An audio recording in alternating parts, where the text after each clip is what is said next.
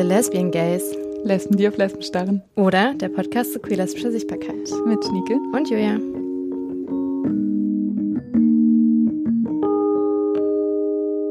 Herzlich willkommen zur 22. Folge von The Lesbian Gays. Ich bin Julia. Ich bin Schnieke. Und bei uns geht es heute um das Zusammendenken von lesbisch sein und nicht binär sein. Wir sprechen dafür mit Max. Äh, Max hat eine Masterarbeit geschrieben, in der sich Max Literatur der letzten 100 Jahre angeschaut hat, in der es eben um lesbisch sein und nicht konforme Geschlechtsidentitäten und deren Ausdruck geht. Zum Beispiel Sami von Audre Lorde und Stonewatch Blues von Leslie Feinberg. Geschlechtsidentität und Sexualität werden ja manchmal bewusst getrennt, damit man beides ohne Vorurteile ausleben kann, auch unabhängig voneinander. Max erforscht jedoch auch, welche Zusammenhänge und auch Ausschlüsse es bezüglich Geschlechtsidentitäten in queer-lesbischen Communities gab, beziehungsweise gibt, beziehungsweise wie das alles in Literatur aus dieser Zeit verhandelt wird.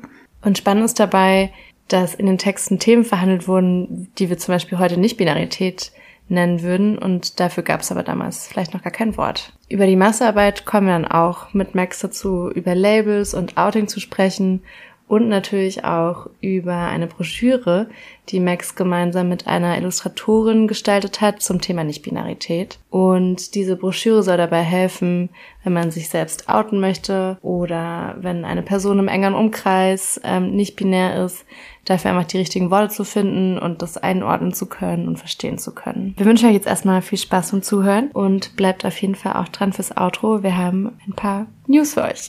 Herzlich willkommen, Max. Schön, dass du da bist. Wir freuen uns sehr, dass du dir die Zeit für uns nimmst. Ja, danke, dass ich da sein darf.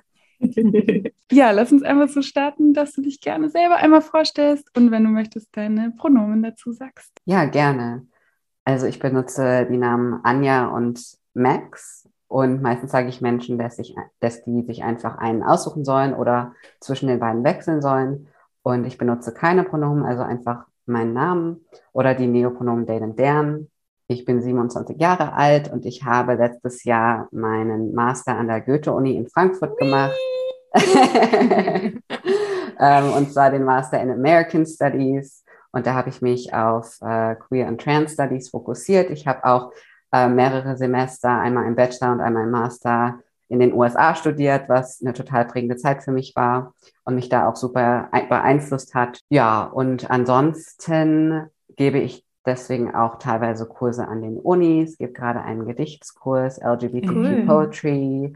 Und ähm, ansonsten bin ich Yoga-Lehrkraft. Äh, das heißt Accessible Yoga, also auch Yoga, das für Menschen mit Behinderungen und oder chronischen Schmerzen zugänglich sein soll. Und schreibe ansonsten ganz gerne Texte und Gedichte und bin außerdem in der Koordination von Stau Frankfurt. Das ist ein Antidiskriminierungsprojekt, besonders zu sexueller Vielfalt und Geschlechteridentitäten. Ja, und das sind so ein paar Sachen, die ich gerne mache. Voll schön. Wir spielen wie immer ein Spiel und wir haben uns heute wieder mal Sätze vervollständigen ausgesucht, damit wir noch ein bisschen mehr über dich erfahren. genau, ich fange einfach einen Satz an und du kannst einfach das erste sagen, was dir jetzt in den Kopf kommt. Okay. Nichts Schlimmes dabei, keine Sorge. wir werden sehen. Reden wir gleich drüber. Ähm, auf meiner Leseliste ganz oben steht gerade. Ähm, also ich bin gerade dabei, das FAM-Buch von Sabine Fuchs zu lesen. Oh, ich auch noch auf der Leseliste. Oh, wir haben schon, ähm, wir haben schon über dich herausgefunden, dass du auf dem Land lebst, wenn wir das so vereinfacht mhm. sagen können. Deswegen am liebsten mag ich am auf dem Land leben. Punkt, Punkt, Punkt. Ganz, ganz viel ist, aber tatsächlich haben wir ungefähr fünf Minuten weit weg Babyziegen. Und die sind einfach so süß. Ich habe die vor so einem Monat entdeckt und habe es erst gar nicht gecheckt, dass da Babyziegen sind, auch inmitten von den Hühnern und den größeren Ziegen. wow. Und ich habe fast angefangen zu weinen. Die waren so süß und ich äh, bin dann so jede Woche einmal hingegangen, um zu schauen, wie die so wachsen. Und die sind jetzt auch schon echt groß, aber die sind einfach so zuckersüß. Ich liebe ja auch Ziegen in jedem Alter, aber diese Babyziegen, die waren wirklich obersüß. Okay, ja, selbstverständlich. Diesen Sommer möchte ich gern. Punkt, Punkt, Punkt. Ganz viele coole Menschen treffen, die ich wegen Corona schon lange nicht mehr gesehen habe. Ja, voll nice. Ja. Ein Wunsch, den ich mir unbedingt bald erfüllen will, ist. Ich weiß nicht, ob es von mir schon immer ein Wunsch war, aber jetzt ist es irgendwie ein Wunsch. Und zwar, meine Mutter heiratet im Sommer und sie hat mhm. mich gefragt, ob ich sie zum Altar bringen würde. Oh, und krass. das hat mich sehr, sehr gerührt. Und äh, ich wusste gar nicht, dass es davor ein Wunsch von mir war, aber irgendwie, ich glaube, jetzt ist es einer und deswegen ist es sogar ein Wunsch, der in Erfüllung gehen wird. Oh, schön. Krass, cool. Cool. Ähm, wir haben auch schon mal nicht rausgefunden, dass du gerne Katzen magst. Ja, deswegen ist die Frage, Cat-Content ist für mich Punkt, Punkt, Punkt. Ja, absolut notwendig, würde ich mal sagen. Ein Grundbedürfnis. Richtig. Hey, was ist dein Lieblings-Katzen-Content? Ähm, einfach äh, Katzencontent von meinem eigenen Kater, der. Ähm, Ach, du, du sitzt an deinem Handy und bist so, hast du schon das gesehen? Oh mein ich Gott, glaube, ich habe. Schläft, mein Handy sagt mir tagtäglich, dass es keinen Speicherplatz mehr frei hat und das liegt daran, dass ich irgendwie 10.000, also ich weiß gar nicht, ob ich übertreibe, weil ich tatsächlich über 10.000 Fotos habe und es ist, sind bestimmt 80 Prozent davon von meinem Kater. Ah, okay. Big Cat Content. Ah. Genau. Okay, und jetzt habe ich jetzt hab ich doch noch ein bisschen, ich glaube, eine schwierige Frage. Mhm. Das schönste Feedback, das ich mal auf meine Arbeit erhalten habe, war. Oh, das ist eine total schöne Frage, aber wirklich eine schwierige Frage, weil ich glaube, da müsste ich ganz lange drüber nachdenken, um da wirklich eine, eine Antwort zu geben, die kein Feedback vergisst. Deswegen kann ich jetzt keinen Wortlaut wiedergeben, aber so ein Gefühl, wenn Menschen mir sagen, dass ihnen irgendwas geholfen hat, gerade auch Menschen, die selbst queer sind oder irgendeine Marginalisierung haben, die ich auch habe. Und wenn meine Arbeit diesen Menschen irgendwie ein Gefühl von Zugehörigkeit gegeben hat oder Unterstützung ähm, oder dass die Menschen nicht alleine sind oder jetzt irgendwie mit ihren, mit den Menschen in der Familie oder Freundinnen dann ähm, engere Beziehungen äh, formen können. Sowas gibt mir einfach ganz, ganz viel, dass sich Menschen gesehen und gehört und unterstützt fühlen von meiner Arbeit. Voll schön. Ja. Wir haben von gehört, dass du deinen Master geschafft hast. Herzlichen Glückwunsch, mega geil. Dankeschön. Und ähm, wir hatten die Ehre, möchte ich fast sagen, du hast uns deine Masterarbeit zum Lesen gegeben. Und ich fand es richtig cool, ich fand es richtig spannend und schön und relativ leicht zu lesen, weil du Bücher und Texte aus den letzten 100 Jahren analysierst oder gelesen hast und mhm. daraus Rückschlüsse auf die queeren Communities zu der Zeit schließt. Und ich habe das Gefühl, ich werde auf meine alten Tage noch so zum Geschichtsnerd irgendwie. Das heißt, ich war wirklich sehr tief drinnen. Magst du uns von deiner Arbeit erzählen und nochmal genauer darauf eingehen, was für dich dabei rauskam? Es ging ja viel um die Verhandlungen der Koexistenz von lesbisch sein und nicht binär in mhm. queeren Communities, ähm, was dabei für dich rauskam. Ja, sehr gerne. Also allgemein geht es tatsächlich nicht nur um lesbisch und nicht binär sein, mhm. sondern einfach um alle äh, Geschlechter, die irgendwie nicht konform sind oder nicht in die Norm reingepasst haben. Also mhm. das können zum Beispiel Frauen sein, die ihr Geschlecht irgendwie als von der Norm abweichend erleben es können Menschen sein, die weder Frauen noch Männer sind, Menschen, die Transmänner sind, transmaskulin sind. Also ganz, ganz ähm, offen gehalten und das habe ich absichtlich so gemacht, mhm. ähm, um einmal auf ein breites Spektrum von Erfahrungen eingehen zu können und viele Perspektive irgendwie, viele Perspektiven zeigen zu können. Und äh, deswegen habe ich den Begriff Gender Non-Normative, also Geschlechter nicht konform sozusagen, ausgewählt, um halt so ein breites Spektrum geben zu können und gleichzeitig auch, um nicht aktuelle Begriffe irgendwie anachronistisch und ohne Konsens ohne Konsens so überzustülpen sozusagen, weil die Begriffe nicht binär und transmaskulin, diese Erfahrungen gab es zwar schon, aber diese Begriffe halt nicht. Und deswegen habe ich mich oder hätte ich mich sehr unwohl damit gefühlt, irgendwelchen Erfahrungen oder, oder Charakteren von Büchern dann diese Begriffe irgendwie zu geben, wenn die sich wenn die die Begriffe nicht selbst für sich verwenden. Das heißt, ich habe das sehr offen gehalten und einfach halt auf die Non-Normativität sozusagen untersucht. Und dabei ging es ähm, hauptsächlich um die Erfahrungen, die ich anhand von Literatur und Geschichte festgemacht habe. Aber teilweise habe ich da auch Theorie mit reingenommen. Das heißt, ich habe diese Genres so ein bisschen vermischt, weil sonst nimmt man ja meistens irgendwie Filme oder Literatur als Primärmaterial und Theorie als Sekundärliteratur. Und ich habe diese Grenzen versucht so ein bisschen zu vermischen, genauso wie halt auch äh, das Thema so ein bisschen Grenzen verwischt. Mhm. Und ähm, dabei war es mir wichtig, aufzuzeigen, dass Transmenschen und allgemein einfach Menschen, die ihr Geschlecht in ganz unterschiedlichen Wegen, die von der CIS-Norm abweichen, schon immer Teil von lesbischen Communities waren. Weil ähm, in meiner Erfahrung ist es so, dass lesbisch sein oft so definiert wird, dass es Frauen sind, die Frauen lieben. Mhm. Und wenn auf das Trans-Thema eingegangen wird, dann meistens nur auf Transfrauen, was super wichtig ist. Aber das bleibt halt dann immer noch innerhalb von dieser Definition Frauen, die Frauen lieben. Mm, und in meiner Erfahrung, auch meiner eigenen Erfahrung, weil ich mich als äh, nicht-binäre transmaskuline äh, Person identifiziere und teilweise aber auch den Begriff lesbisch benutze, passt das halt nicht, weil ich eben keine mhm. Frau bin. Mhm. Und ich kenne auch noch andere Menschen, sowohl ähm, irgendwie Vorbilder aus der Geschichte als auch Menschen in meinem Umfeld, denen es ähnlich geht. Und deswegen war es mir sehr wichtig aufzuzeigen, dass lesbisch sein und Teil der lesbischen Community zu sein noch nie nur Frauen beinhaltet hat, sondern eben auch ganz viele andere Transerfahrungen, wie zum Beispiel nicht-binäre Transmenschen, transmaskuline Menschen, Transmänner, ähm, gender nicht konforme Menschen. Also es gibt da so ein ganz breites Spektrum.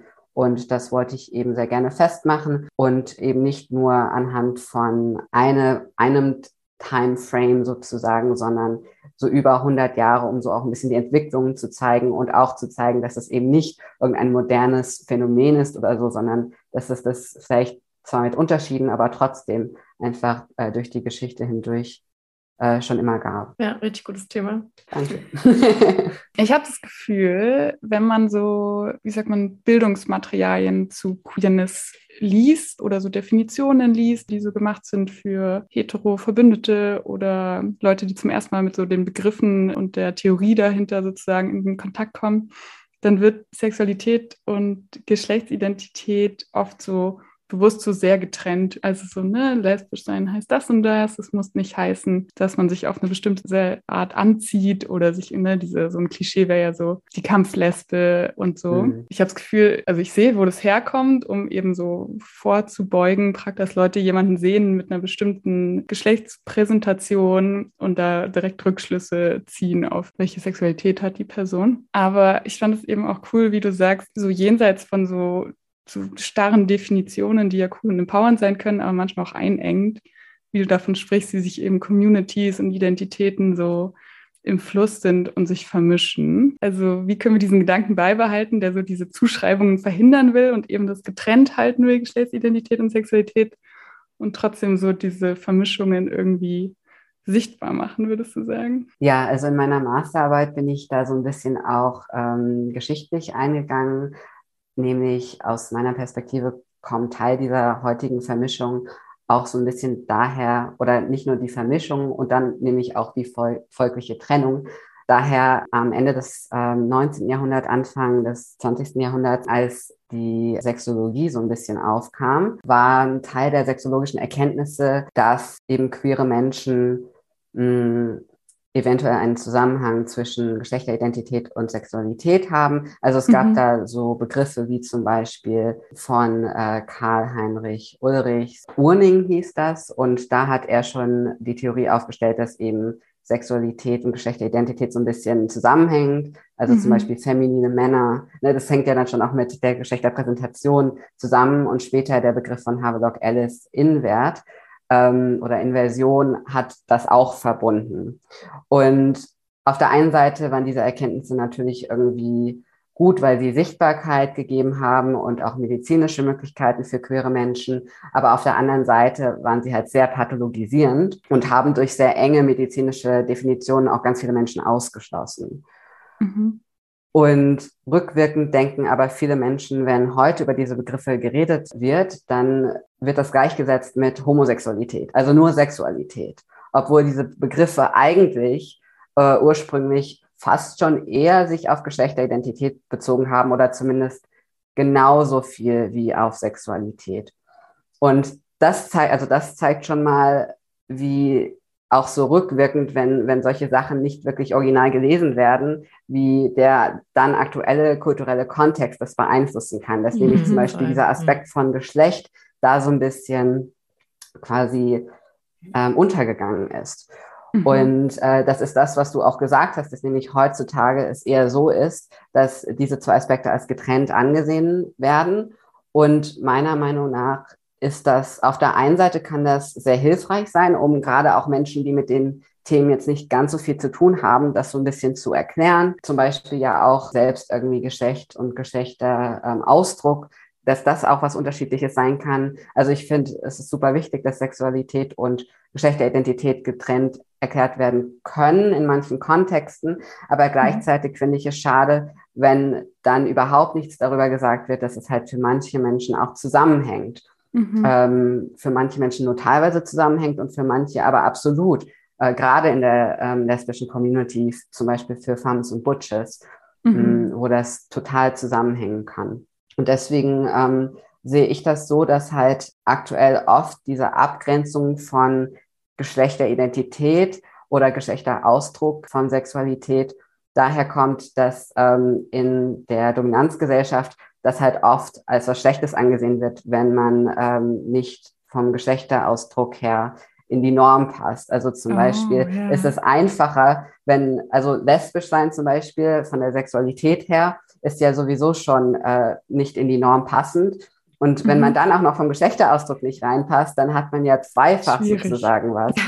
ja. Und für mich hängt es äh, deswegen auch so ein bisschen mit ähm, äh, dieser Assimilationsstrategie zusammen, in, in die Dominanzgesellschaft zu passen. So, ja, ich bin, ich bin ja aber nur äh, lesbisch, beziehungsweise ich stehe aber nur auf Frauen. Das ist ja aber mein einziger Unterschied zu der Normgesellschaft. Ansonsten ja. bin ich ja genauso wie ihr.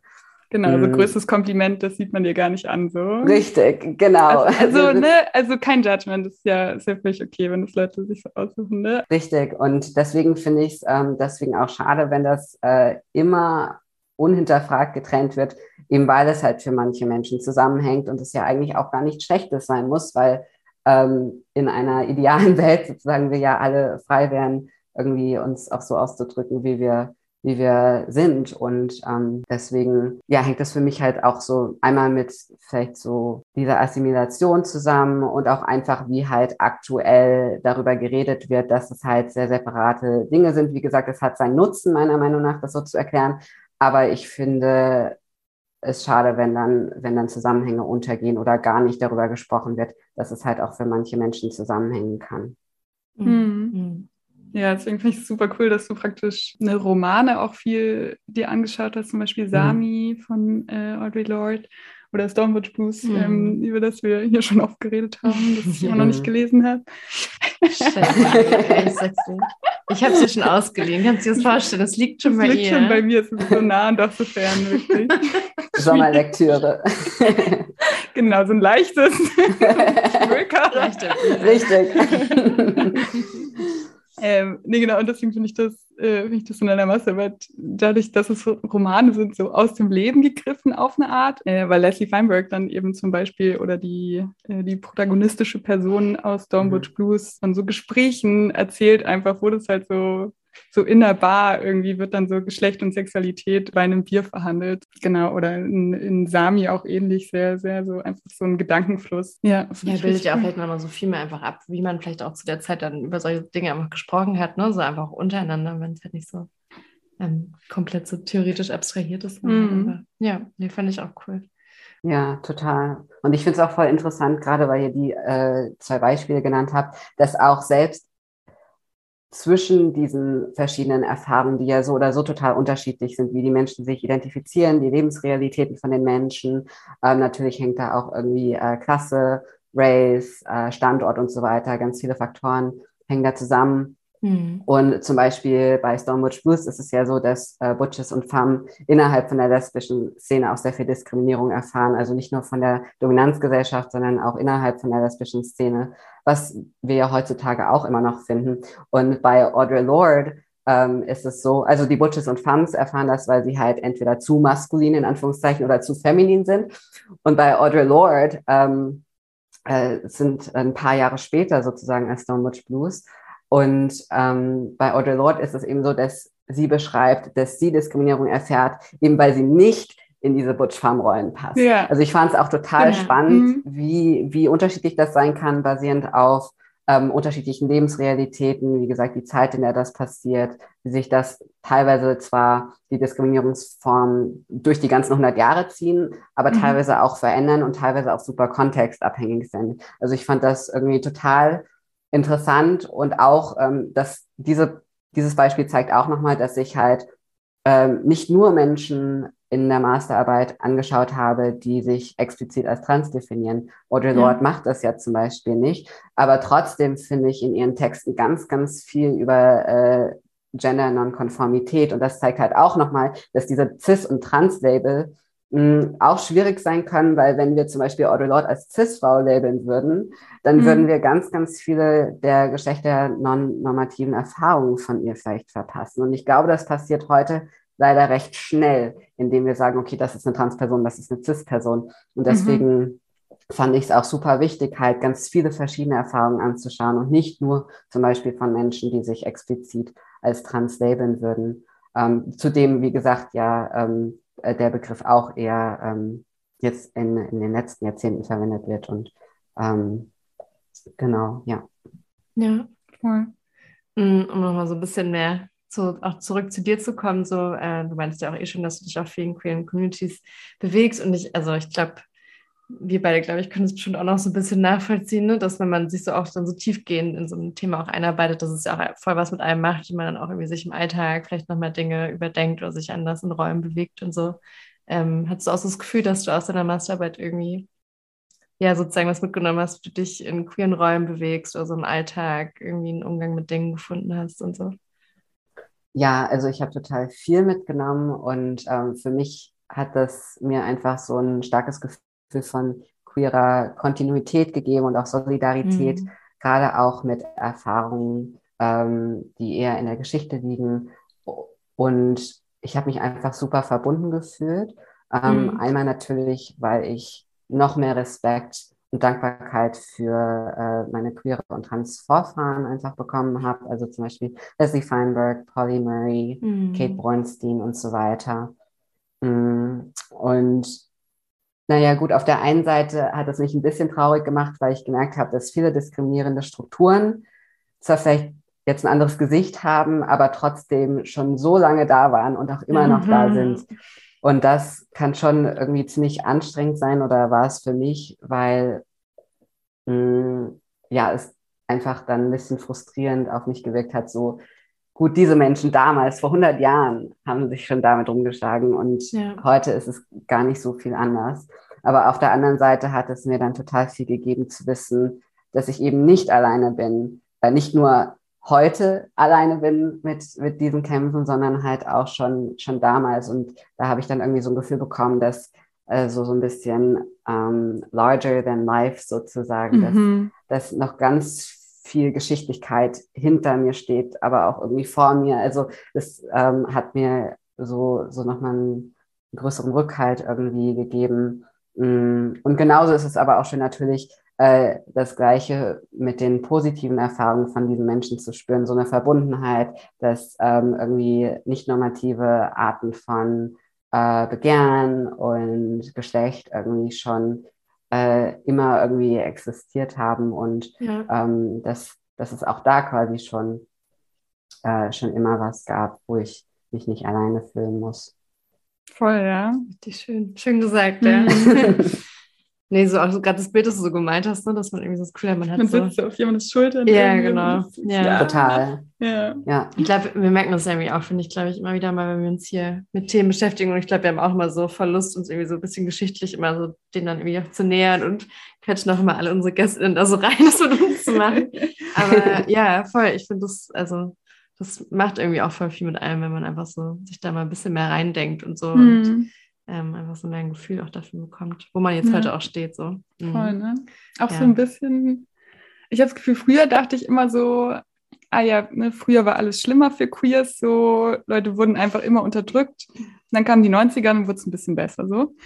Aber ich habe das Gefühl, also ne, ich habe das Gefühl, es gibt so ein Narrativ davon, mhm. aber wenn man so mal genauer hinschaut, irgendwie war es halt mal in der Dekade schlimmer, in der Dekade besser und so. Also mhm. Ja, voll. Ich weiß noch, wie fast mein Gehirn explodiert ist, als ich mir das erstmal vorgestellt habe, dass so in den 20er Jahren es so queere Bars gab irgendwie oder Ja. lesbische Bars Voll. oder was auch immer, bin ich jetzt so, was? Ihr wart doch unterdrückt damals. Und waren Leute auch so, aber so nicht so linear und so. Ja. Mm, Du meinst jetzt gerade auch schon so, hast mal kurz angesprochen, ähm, was jetzt vielleicht noch kommt, was noch an Geschichte vor uns steht. Und ähm, was wir natürlich auch mal gerne aufmachen, ist nicht nur Geschichte, sondern auch Popkultur. Und ähm, Ich musste- zwei Themen. ja, durch zwei Themen. Und ich musste gerade, also wir mussten in der Vorbereitung ein bisschen so drüber nachdenken, dass ich so ganz Gefühl habe, dass gerade so, ähm, ja, so die Gen Zs irgendwie gar nicht mehr so sehr vielleicht mit so Begriffen um sich werfen. Oder dass es so ein bisschen mehr so ist, ach naja, ist irgendwie auch alles egal, so ich bin halt, was ich bin und ich muss mich nicht labeln und so. Und wer ist das letzte Mal? Also ich glaube, Harry Styles. Harry Styles hat es letztes, glaube ich, so gesagt. Mhm. So. Ja, also frage ich mich irgendwie auch, also finde ich irgendwie, auf eine Art finde ich das auch voll freeing und irgendwie, ich verstehe so den Ansatz voll, aber ähm, ich finde auch immer so politische Begriffe zu haben, irgendwie auch so voll wichtig. Also Mhm. ähm, ja, so ein bisschen offene Frage, wie nimmst du das wahr oder ähm, wie lässt du es vielleicht auch irgendwie so einordnen? Ja, also schon mal als Disclaimer, ich habe nicht so viel Verbindung zu Popkultur und weiß auch nicht so viel drüber. Das mit Harry Styles habe ich tatsächlich mitbekommen, aber es war ein Zufall. Klar, das sagen sie alle so. Aber ähm, allgemein kann ich dazu natürlich gerne was sagen. Ähm, und ich finde, das ist einfach ein super komplexes Thema. Hm. Also auf der einen Seite finde ich, dass Begriffe total befreiend sein können und irgendwie eine Erfahrung von Zugehörigkeit und Sinngebung Hm. geben können, äh, wenn ein Begriff gefunden wird. Noch gar nicht mal nur im queeren Kontext, sondern vielleicht Voll, in ja. ganz verschiedenen Kontexten. Also ich finde, ähm, auf der einen Seite können sie deswegen befreiend sein. Mm, Auf der anderen Seite können sie auch einschränkend sein, natürlich, Mhm. weil sobald wir uns irgendwie ein Label geben oder uns auf Begriffe berufen, die ja auch irgendwie dominante Definitionen haben, ähm, werden wir so oder so dann irgendwann an die Grenzen davon stößen oder irgendeine Person, die vielleicht eine ähnliche Erfahrung hat oder diesen Begriff benutzen würde, würde dann aber in die dominante Definition nicht reinpassen. Ja, Mhm. ja. Deswegen finde ich es einfach gut, sich dem bewusst zu sein und auch sagen zu können, gut, es, es gibt Vorteile und Nachteile. Es muss jetzt gar nicht ein oder das andere sein. Und ähm, außerdem finde ich super wichtig, auch darüber nachzudenken, dass Begriffe immer im Wandel sind und auch irgendwie von den Menschen, die sie benutzen, leben und ähm, außerdem total kontextabhängig sind. Ähm, zum Beispiel, ich verwende das Wort lesbisch nur sehr kontextabhängig. Und Mhm. teilweise kommt es auch darauf an, in welchem Umfeld ich bi- bin, wenn ich meine Neopronomen benutze, weil ähm, ich keine Lust habe, irgendwie mich mit cis-het-Personen rumzuschlagen, die dann irgendwelche herablassenden Kommentare dazu ablassen. Voll. Also deswegen ähm, finde ich auch Kontext ähm, super, super wichtig, um über das Thema Begriffe zu reden. Mm, Mhm. Und gleichzeitig bin ich auch immer dafür, die Mainstream-Definitionen zu hinterfragen, wie man ja auch schon äh, gehört hat wegen meiner Mhm. Masterarbeit und die Definition von lesbisch. Mm, Weil zum Beispiel ist es auch oft so, dass einfach die Personen dann individuell für sich den Begriff nochmal ganz anders definieren würden.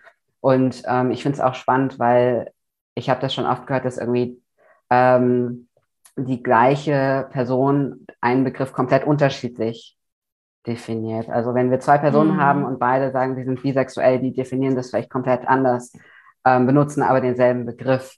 Und gleichzeitig gibt es so auch Menschen, die sehr ähnliche Erfahrungen haben, aber dafür einen komplett anderen Begriff benutzen. Ja, Mhm. voll. Also das heißt, ich finde, man darf Begriffe dann nicht dafür benutzen, um irgendwie halt sagen, okay, dann hast du diese Erfahrung und du die andere. Das meinte ich auch damit zum Beispiel, mh, wenn man Audre Lorde als Cis-Frau labeln würde ähm, Mhm. und Leslie Feinberg als Transperson und dann sagen würde, okay, ihr habt komplett unterschiedliche Mhm. Erfahrungen. In vielen Aspekten stimmt das sicherlich, aber dann frage ich mich, okay, inwiefern werden dann die Label dazu genutzt, um halt die Gemeinsamkeiten irgendwie dann auch nicht sehen zu wollen.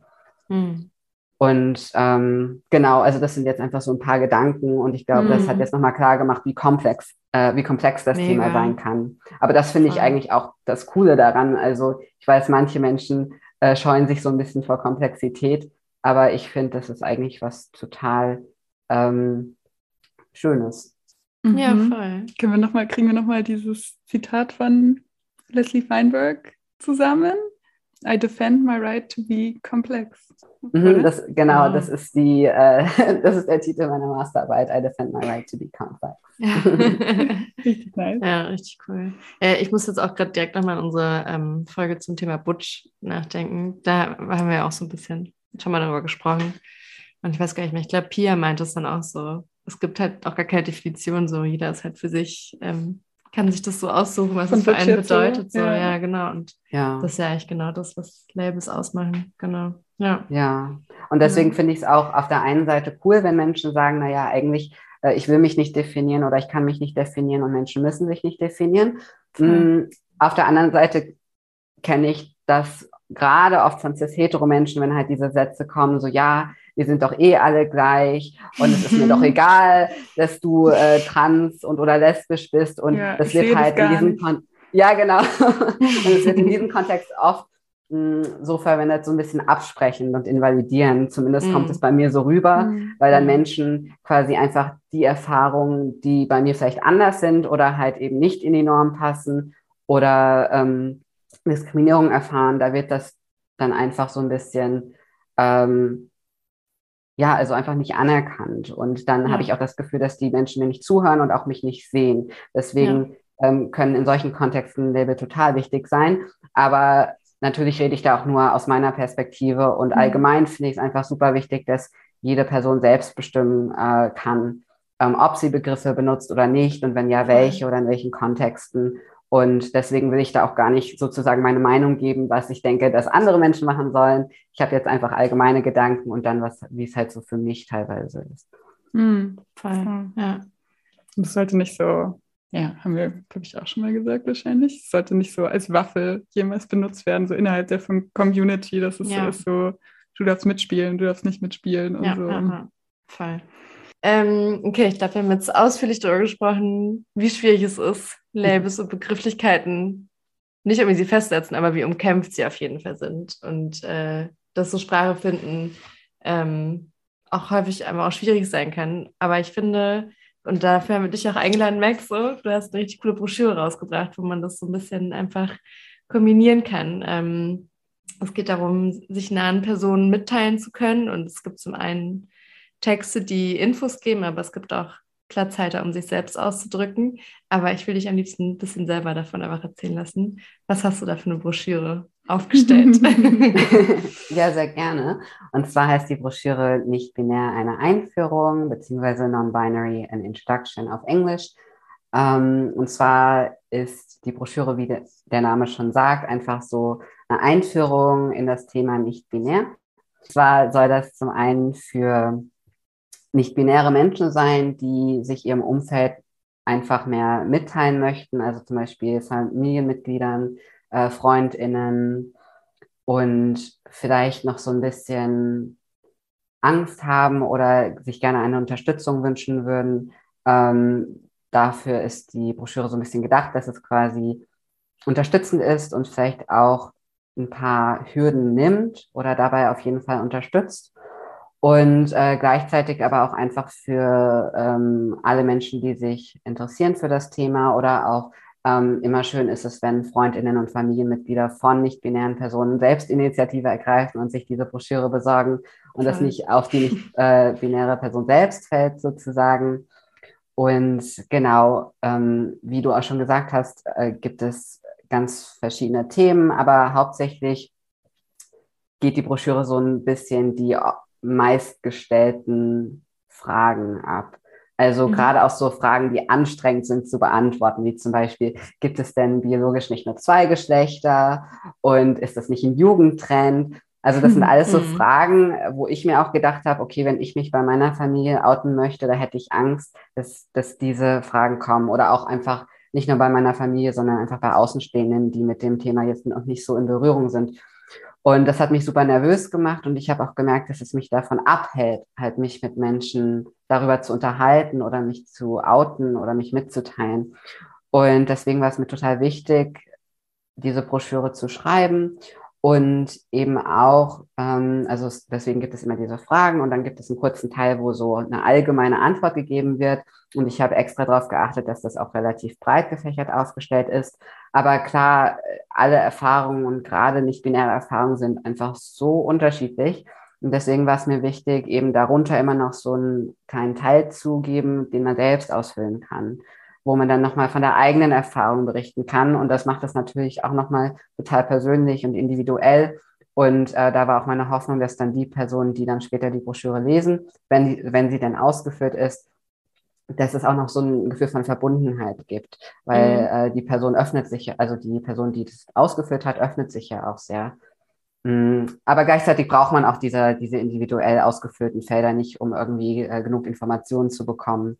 Das ähm, ähm, da gibt es auch schon ganz, ganz viele Informationen und Ressourcen und Beispiele für Begriffe oder Pronomen und dann noch ein Wörterverzeichnis und Quellen und alles.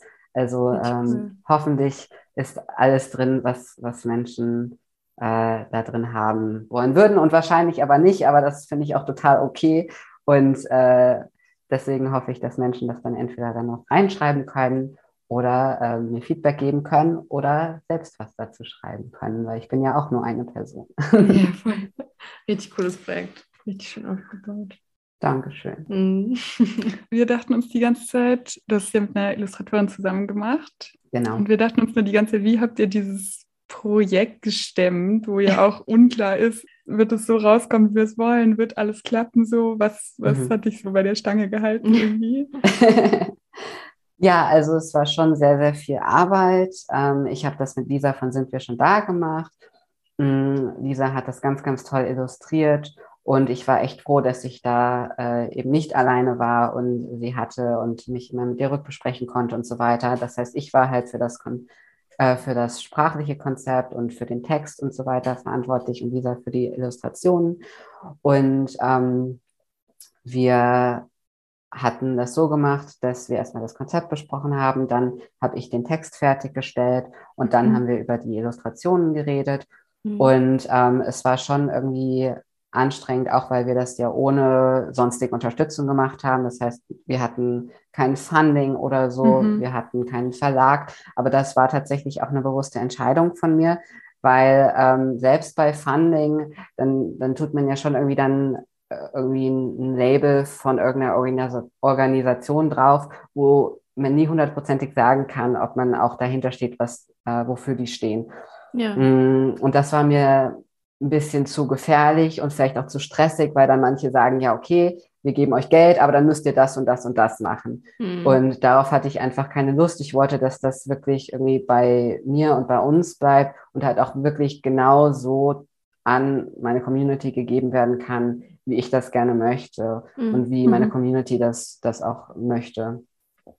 Und das war dann aber natürlich, wie gesagt, sehr viel Eigenarbeit auch und teilweise sehr, sehr anstrengend. Aber wir haben einfach gut zusammengearbeitet und mich hat auch der Gedanke, dass wenn die Broschüre draußen ist, dass es so vielen Menschen hoffentlich was geben wird. Das hat mich so ein bisschen motiviert und ähm, ja, jetzt ist es auch einfach so, dass ich mich total freue, dass ich das machen konnte und ähm, freue mich auch super, so Feedback zu bekommen, dass es eben so ist, dass sich Menschen gesehen fühlen und unterstützt. Und äh, die, die Arbeit ist jetzt schon fast vergessen. Also es ist natürlich immer noch Arbeit, weil ich, weil ich äh, die Broschüren ja auch verschicke. Und mhm. äh, genau, es gibt die einmal in äh, physischer Form, aber auch in digital und ja auch auf Englisch und auf Deutsch. Also es ist schon immer noch Arbeit da bei mir, aber ja. äh, bei weitem nicht so viel wie letztes mhm. Jahr. Voll, ja, krass. Ja, ich möchte auch nochmal erwähnen, dass man ähm, solidarisch dafür bezahlen kann. Ja. Das heißt, wenn man es sich nicht leisten kann, kann man, gibt es einen kostenlosen digitalen Download mhm. und man kann sowohl sozusagen die Grundkosten für euch decken, als auch ein bisschen was extra dazu geben. Genau. Was immer cool ist. So. Wir verlinken natürlich. Ne? Absolut. Werdet ihr überall finden, wo man Infos macht. ja, sehr gerne. Also ihr könnt gerne meine Website verlinken und da äh, finden Menschen dann einmal Informationen zu der Broschüre und auch äh, zu meinen Yoga-Angeboten und zu mir allgemein. Also könnt ihr gerne alles mit in die Show Notes, so nennt man das, glaube ich. Sehr gut, weil du den Link schon drauf hast. So. Wir haben noch eine äh, letzte Frage. Ich habe das Gefühl, das ist so eine diese Broschüre, die man so, ne, die man sich so gegenseitig geben kann und sagen kann, so hey, das ist wie ich gerne in Kontakt treten würde, darüber gerade. Erinnere mich sehr an so Inviting In im Gegensatz zu Coming Out. Inviting In ist so ein Konzept, was eben so mehr Macht geben will der Person, die gerade was über äh, die Identität teilt oder was über das Leben teilt irgendwie.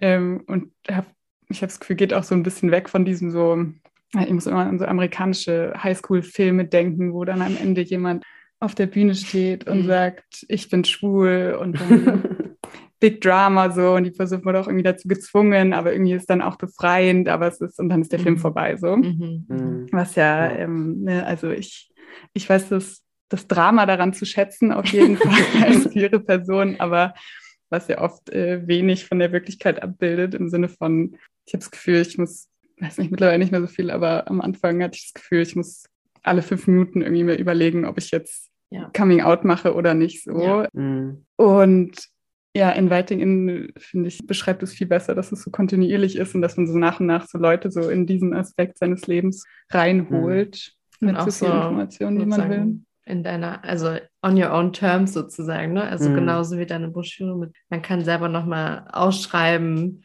wie sehe ich das, wie empfinde ich das und man hangelt sich nicht nur an so festen Begriffen so mhm. ähm, ab an die dann irgendwie Leute dann irgendwie sich selber überlegen können, was sie daraus machen, sondern man nimmt so seine eigenen Worte ja. und gibt das so weiter. Ja. Voll, ne? ja. Hast du das Gefühl, es gibt irgendwie eine größere, eine größere Veränderung gesellschaftlich, wo es eben mehr Raum gibt für so neue Formen des Outings, wenn wir es noch so nennen wollen? So? Ja, es ist eine gute Frage. Ich kann es tatsächlich gar nicht sagen, was da so meine Beobachtung ist. Also ich glaube, mhm Outing ist immer noch das dominante Konzept, einfach weil ich mhm. glaube, von der, also das, der Prozess, der passiert, hängt für mich so ein bisschen mit dem Umfeld, den die Gesellschaft kreiert, zusammen. Und mhm. aktuell finde ich, ist das Umfeld in der Gesellschaft noch meistens so, dass es halt diesen Prozess des Outings nicht braucht. Aber wenn sich jemand mitteilen möchte, dann ist es halt meistens in dieser Form. Mhm. Und Inviting In finde ich zwar total super und finde das eigentlich auch ein noch schöneres Konzept, aber dazu braucht es halt zum Beispiel irgendwie, dass dann die Person sich sicher fühlt und äh, Selbstbestimmung mhm. hat und so weiter. Und das, so sind wir, so weit sind, was heißt so weit? Wie gesagt, es ist ja nicht linear, aber aktuell, meiner Meinung nach, ähm, besteht das halt nicht oder halt nur in einzelnen Räumen und mhm. einzelnen Kontexten. Mhm. Versteht ihr, wie ich es meine? Also, dass ja, ich zwar, dass ich, ich finde, die Konzepte sind voll abhängig von dem halt, was drumherum passiert. Und aktuell denke ich schon, dass wir dann noch eher bei Outing sind. Mhm. Mm, ich würde es aber sehr schön finden, wenn mhm. sich natürlich erstmal in der Gesellschaft was ändert, um dann halt noch mehr Raum für noch mehr Konzepte äh, zu, zu geben und einfach allgemein, egal wie diese Konzepte dann heißen, einfach allgemein, dass Menschen äh, sich sicherer fühlen, mehr Selbstbestimmung haben, es mehr Solidarität gibt innerhalb der queeren Community und auch queere Community und äh, der cis-hetero-Welt.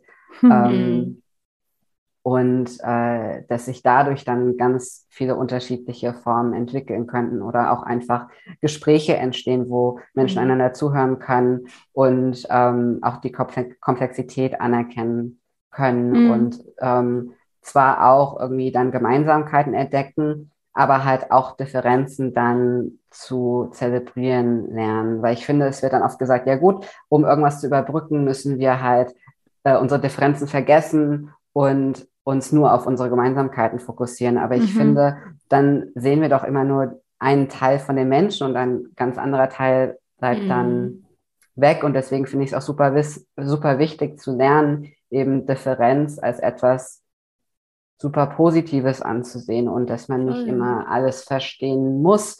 Weil selbst bei Inviting In ist es ja so, dass eine Person von der eigenen subjektiven Erfahrung erzählt und Voll.